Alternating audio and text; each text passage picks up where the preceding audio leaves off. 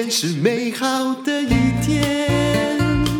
欢迎收听人生实用商学院。呃，院长好，各位人生实用商学院的同学们，大家好，我是林峰批。嗯，我们今天要从历史来学管理，这个故事是个很好的故事。嗯，话说呢，这个孔明跟这个司马懿两个人对峙了一段时间。这个孔明他驻扎在这个五丈原这个地方，而司马懿呢，他驻扎在雍凉这个地方。那孔明因为你知道，他从关中来到这个地方，他其实最担心的就是他的粮草不足的问题，所以他必须要赶紧跟这个司马懿打仗，打这一仗。要不然从蜀国吧？都关中，呃，从关中运出来呀、啊。嗯，从对，就是从蜀国运出来。对对对，嗯、关中应该是在司马懿这边。哎，哦，从这个呃蜀国出运出这个这个粮草出来，所以呢。这个他就一直不断的跟司马懿校正，无良之兵必须快战，这是一定的。是，啊、是，所以呢，这个司马懿深谙这个孔明的着急之处，他就一直不迟迟不肯应战。看透了，怎么对我就是要跟你耗啊，嗯、我就是要跟你打消耗战。你迟支持不下去，你自然就会退兵了。是，所以呢，这个孔明后来就想了一个计谋，他就说：“好，我他就写了一封信，嗯，好，然后呢。”把一个这个女人的这个这个素服啦，就是白色的这种好像丧服这样的衣服呢，放在一个盒子里面，然后派人呢就送到了这个呃司马懿的这个营帐之中。嗯，结果呢，司马懿就一看啊，他送来的居然是一个女人的衣服。然后这个信里面是怎么写的呢？他说：“仲达既为大将，统领中原之众，不思披坚执锐，以决雌雄，乃甘枯守土曹。”紧闭刀剑，与女人又何异哉？意思就是说，你在这边窝了这么久了哈，然后呢，也不跟我出来好好的对打一番了哈。我真的觉得这是我看到《三国演义》中诸葛亮哈，嗯，最那个不是真的很入流的一个招数。对不起，我一定要这么讲。真的，因为他的粮草实在是有限了，他不能这样子继续耗下去了。嗯，结果呢，这个他。这个气在心里面啦，司马懿虽然是气在心里面，他表表面上呢还是哈哈大笑，但是他周围的这些这个部将们呢，每一个人就义愤填膺了，就说：“哎，这是什么鬼东西啊？这样子我们怎么可能就被他这样羞辱？就每一个人都说我要起兵，要要我们因为这样又就要去打仗，是我跟你兵呀都偶瞎灰，没什么出息。对，动不动就因为愤怒而行事的人，通常就是会完蛋。好啦。问题来啦，嗯，所有的部将都这样子讲，我请问我们的院长，如果你是司马懿，你要怎么办？不行，我觉得，因为我现在是马后炮，我也一定不出兵啊。我问你，但是我请各位教一个权衡的方法。我们常常也被人家侮辱，嗯、但是有时候有时候你自己想一想，说，哎，按他送女人的衣服来给你，嗯，请问你被他这样侮辱？你是哪里缺了块皮，少了块肉？嗯，你有损失吗？嗯，我跟你讲，以前的人哈，对于这种侮辱，可能看得比我们还要重，非常的多。尤其是你现在，以前不习惯酸民嘛，现在反正很多。对对对，我们现在可以用一个转化的态度。但以前那些，你看那些打仗的人，我们不能说他都无脑，但是就是就很 man 呐。对，就是很容易会被激怒，然后每个人就是开始就起来就说不行，这样不行，一定要去打他。好了，不行，那就中计了，因为对手是谁呀？可是你要怎么安抚这些部将的心呢？每一个人如果都这样子在那边一直讲说我们要打，我们要打，不然的话，这个你你你就真的被人家看扁了。我穿给他看。好，你怎么安抚？你说，嗯嗯，我当然现在也是事后，就是诸葛，就是说我以他的故事的流程走法就是这样，就是说他当然知道说。绝对这个仗是不能打的，因为既然你都已经你的中心主旨就是要打消耗仗，你就是要让他自动退兵。长期策略比短期策短期被激怒重要，对，因为这个短期没少块皮少块肉啊。但是我又要安抚我的底下部将的情绪呢，我会跟他说：“孔明这死老狐狸，你们要是去打就中计了。”我会讲清楚，我说他现在就没粮，激我们速战嘛，对不对？嗯。可是他们现在准备好喽，哈、嗯，我们就跟他耗耗。以后我们不费一兵一卒，嘿嘿，你就死了吧。等你哈已经饿的哈在后退的时候，我讲我一定来个追击。嗯嗯，对啊，这当然用时间换取胜利。嗯，这是一个很理性的一个处理模式啦。好，但是呢，就怕很多的部将他耐不住性子，所以呢，后来这个司马懿他做了一件事情，他说：好好好，你你们讲的都对，确实这个朱马司马呃诸葛亮是应该要去讨伐的。嗯，但是呢，我们的天子就是告诉我们说，我们现在暂时要按兵不动，不然这样好了，我现在呢修书一封，我呢这个上告这个我们的天子，呃，我我们的这个就是曹睿嘛，就说，哎，那个现在呢，我们受到诸葛亮这样子的侮辱啊。我们要不要？我们要不要马上出出兵？对，把这个球踢回去给这个曹睿。而且他他也很清楚，嗯，这跟他不管天子有没有回复，这跟他原来的策略是没有违背，没有违背。因为呢，那家伙呢，一定要离开五丈原，去找到那个后面是什么？当时是曹丕还是曹睿？曹睿，曹睿嘛。那个已经大概一个月以后的事情了，是啊，是啊，跟他的目的是一样的呀。是啊，反正他的意思就是说我把这球就丢回去给天子就对了啦，让天子来做裁决。可是事实上呢，他在这个出兵之前，他就已经老早就跟这个曹睿讲好，就是说我们这仗是不能打的。而曹睿也知道，嗯，啊，这个司马懿本来就是。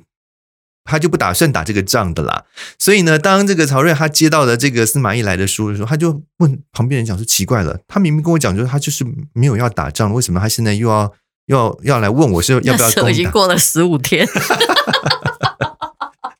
所以他左右的大臣就跟他讲说：“哎，这个就是因为他要安抚这些不安的部将的心，所以呢，你就顺水推舟，你就回他说呢，哎，这个仗我们不能打。嗯”啊，你让这个就等于是坏人，让这个你来当啦啊，让他能够有一个好的讲法给这个部署交代，就这样子，对，是后来就平定了这个事情。所以我想要这个从商学院的角度来看，就是说，当我们遇到，比如说你的你你现在掌管的是一个公司里面的某一个部门，好，你跟其他部门之间有利益冲突的关系，那其他冲其他的部门可能就是诶对你。出言不逊啊，就是说啊，你们这个你们这一组啊，哈，嗯，做事做事永远没效率啊，都拿不出什么什么实际的成绩出来，讲得很难听，让你觉得说，哎，受到侮辱了。尤其是你你带的这一队的这个员，这个下面的这些部署呢，听了就觉得非常的刺耳。这时候你应该要用什么样子的一个 EQ 去化解部署的这些不好的情绪？我以前是没 EQ 的，嗯，所以我在大公司待过，嗯，还好我都不是主管，嗯嗯。其实最重要是不要，你要知道公司不管是哪一个部门，嗯，公司获利都是我们的获利，嗯啊，应该要朝着一样的前进，然后不要让它内卷化，也就是我们曾经说过的，是自己打消耗战，这个没有意义。嗯，你自己打消耗战的时候，哇，敌人好高兴哦，嗯嗯，所以我们。不要把力气耗费在自我消耗上面，嗯、我觉得这叫识大体，嗯、这也是我们说的长期策略。你要看方向啊，嗯，不要看那个隔壁那个人惹你不顺眼。嗯、可是我们常常不明白，是光是一个家庭之中，我们有时候就为会为对方一句话或一个什么，哇，这个气噗噗的有没有？嗯、你没有想到，其实家庭是一个生命共同体。嗯哼，我们。如果我们呢、啊，当然有人不是朝同一个方向看，那就算了哈。那如果是朝同一个方向看，你其实不应该在乎中间的争斗或细节。嗯，可是如果说当对方一直不断的来挑衅，而你又没有做出一个相对应的处理模式，会不会被你的属下一直认为说啊，你就是一个很懦弱啊，就是你不，你也不会去，你也不会去。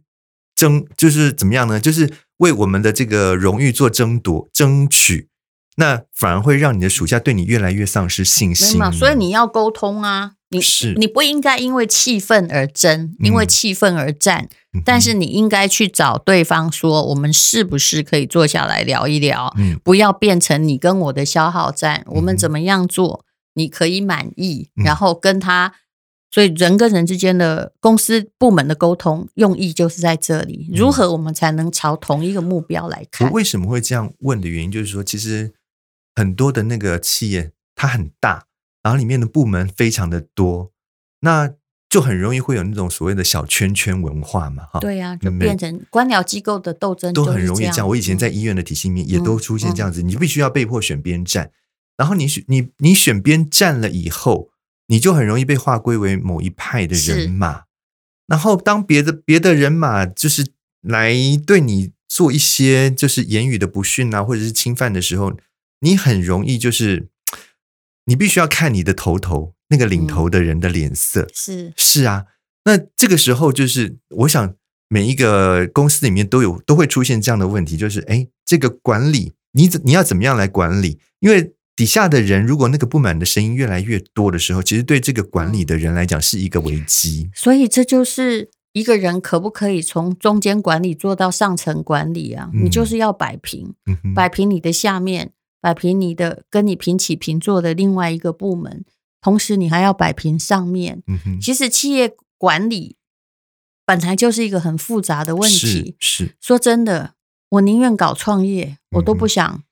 去搞 内斗，你有没有感觉你自己开牙医诊所，比在白色巨塔里面看人家脸色，看奥克脸色比看派别脸色好多了吧？真的，而且有各式各样的留言呐，是。跟重伤啊，没错，没做的也都说你做，不过后来发现，哎，在面对酸民民也是一样，没做的都说是你的，是。可是无论如何，嗯。嗯，哎，怎么？对啊，因为自由价更高啊。我们虽然说啊，你这个两相比较之下，你就会觉得说啊，自己创业好。但是我们每个人都不可能说每个人都自己创业，还是有的人必须要委身在这个大的企业里面。所以你还是多多少少还还是会面对到同样的。但我还是建议，就是说，嗯，尽量哈是做一个解决纷争的人，是，而不是去选边站的人。嗯，选边站很幼稚。一个人有一个人江湖，两个人有两个江湖，尤其是这么大的体系里面，那真的是一个很大的江湖。哎呦，拜托，家庭也有江湖，好不好？是，那个爸妈有的真的很幼稚哈，是，也是要让你选边站。哎，对，是不是？爸妈吵架的时候说，哎，你是我你们两个生的啊，所以小孩在从三岁就说我爱爸爸也爱妈妈。你不要再。真正幼稚的是要你选边站的人，嗯、那你不要随着那个幼稚起舞。嗯，你这个故事是《三国志》，不是《三国演义》，对不对？这个《三国志》，《三国志》对，因为《三国志》里面，哎，这个我也不能也有，哦，我也对，但是你印的那个比较简约的文字是《三国志》的哈。嗯、那那个你看，司马懿收到妇人的衣服之后，他是怎么样？他哦。他还拿了嘞啊，怎么样？他其实心里有底了哈，然后还这样面脸还笑笑的说：“你知道他在干嘛？他在准备打持久战。嗯，为什么持久战他会赢？孔明后来就是因为这一役哈，真的差不多再见了啦。为什么？因为呢，他他就问那个使者说：啊，既然好不容易逮到，他说：哎呀，那个丞相最近身体怎么样？吃多少啊？然后使者就说：哎呀，你看这个笨蛋哦，他。”漏了口风，他还不知道。他说：“素心夜寐，有没有？哈、嗯哦，他哈早哎，很很早，早就起床，就起床，很晚才睡。罚二十以上呢，皆轻揽烟，这二十大板吧。嗯，嗯对，就是说，只要哈有小惩罚，他一定要经过自己批准。嗯、没错。”他非常会事必躬亲了，事必躬亲。可问题是，不好意思，诸葛亮这时候不是青少年，嗯，他也已经过了中年很久了啊。是所诞之时日不过数升，就是又吃得少。嗯哼，你想想看，从医学来看，吃得少又这么累，对不对？啥都管，一定过劳死，他活不久了。没错，所以司马懿更加确定。女人的衣服收来没关系，嗯、白色的是吧？嗯、穿来给你当上服。嗯，其实你知道吗？司马懿他只比孔明大两岁，但是呢，他居然对他居然活得比孔明久，非常的多。对啊，所以啊，这一点就是提醒大家，就是说哈，呃，我们有时候，当然不是说叫大家就是不要事必躬亲了。我的意思就是说，很多事情啊，你真的呃，真的不需要做到鞠躬尽瘁，死而后已。你谈到了事必躬亲，其实真正给我启示，不是收了女人的衣服，司马懿要怎么办？嗯、怎么办？而是他对这个司马懿对诸葛亮的盘算，就是我看你能够撑多久，能够撑多久？你比我累嘛？赌比你命长。我后来在自己，其实我有一些公司在管，我后来也有一个方针，就是。我不要去事必躬亲，我尽量管大的，嗯、把原则抓出来。嗯、所以我有一句不太礼貌的话，嗯、我会跟这个跟我合作的人说：“不好意思，你回去看一下 SOP。”嗯，也就是说，你照那个程序来就好。嗯、啊，你不要事有事必问。嗯、很多气管书叫你什么事都问你老板，那要看你老板是什么人。像我就是，我拜托你不要再问我好不好？你这小事情我说过了嘛，对、嗯、我就会那个是你，你可以自己决定。那你就是要授权。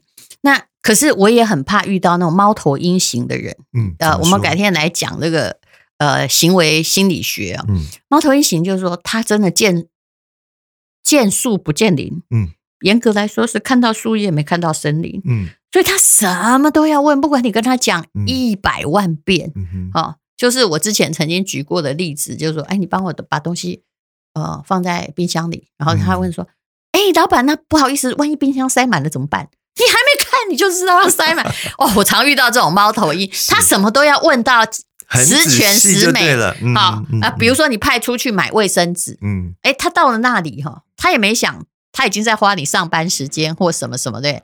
他到那里还打电话给老板说，哎，那个要买五月花还是舒解？嗯，我想牙医诊所有时候会遇到这样的状况。嗯，你心里想说，那现在怎样？我后来就会跟这样的员工说，因为我知道他是个猫头鹰，他怕错。我跟他说：“我跟你讲哈，差不多多少钱以内的事情，你自己决定，你自己决定就好。是，嘿，那不然的话哈，嗯，我会说一句话啦，但是我是说，我这个都管，我会没命，好吗？谢谢你，跟诸葛亮一样，谢谢你帮我分忧解劳。但老板要有这个自制，是你有没有觉得，有时候你真的什么都管哈，嗯，会没命。然后因为他们。笃信一个错误的管理原则，就叫做什么都要报告老板。可是哦，说实在，这要像你这样有智慧才行哦。因为很多人是不放心，不放心，于是怎么样？不放手。后来我又学了一招，嗯嗯，比如说有个新进员工，他其实很不错，嗯，但是他什么都要报告，你知道，一直跟你报告到半夜十二点，嗯嗯。我后来就请他说，要报告给我的事情，请去找。就中间那个，啊、你去跟 A 聊一聊，好不好？转嫁，就是嫁祸别人，然后转嫁对，然后我是说 不好意思，因为我很忙哈，我其实不止这个事情要管，我没有办法一直教你。嗯，其实哈，我觉得有些人有一些问题，嗯。嗯，他会把你当学校，嗯哼，但这不是学校，这是公司，嗯，我不是你级任老师，哎，是。对不对？对，我的时间必须更有效率的运用，不是你什么都来报告。哎，老师怎样怎样，老师怎样怎样，嗯，那我会觉得很高兴，嗯，对了，所以哈，从我们这一则故事里面，其实学到的两个重点，一个就是说，你你在面对别人的挑衅的时候，你怎么样四两拨千斤，怎么样能够把这些啊、呃、别人带给你的负能量，尤其是带给。你跟你一起工作的人的负能量能够化解掉。那第二个就是说，你如身为一个经营管理者，你要怎么样把你的责任分派出去，不要把事情都揽在自己的身上，对，分层压死自己。嗯，嗯，这还是虽然把这个层次哈要建立很困难，嗯、但是还是要慢慢来。嗯啊，不然你就是变成家庭也一样啊。嗯哼，你要变直升机妈哎，你知道吗？你儿子哈。很多天才儿童，哎，会读书，但是到十八岁还不会系鞋带。嗯、我跟你讲，他这一辈子就养出一个生活智能白痴的。十八岁的时候，嗯，书读不好不会完蛋。嗯，十八岁的时候不会系鞋带，我保证你一生完蛋。是啊，嗯、是啊。好，谢谢林医师，谢谢大家。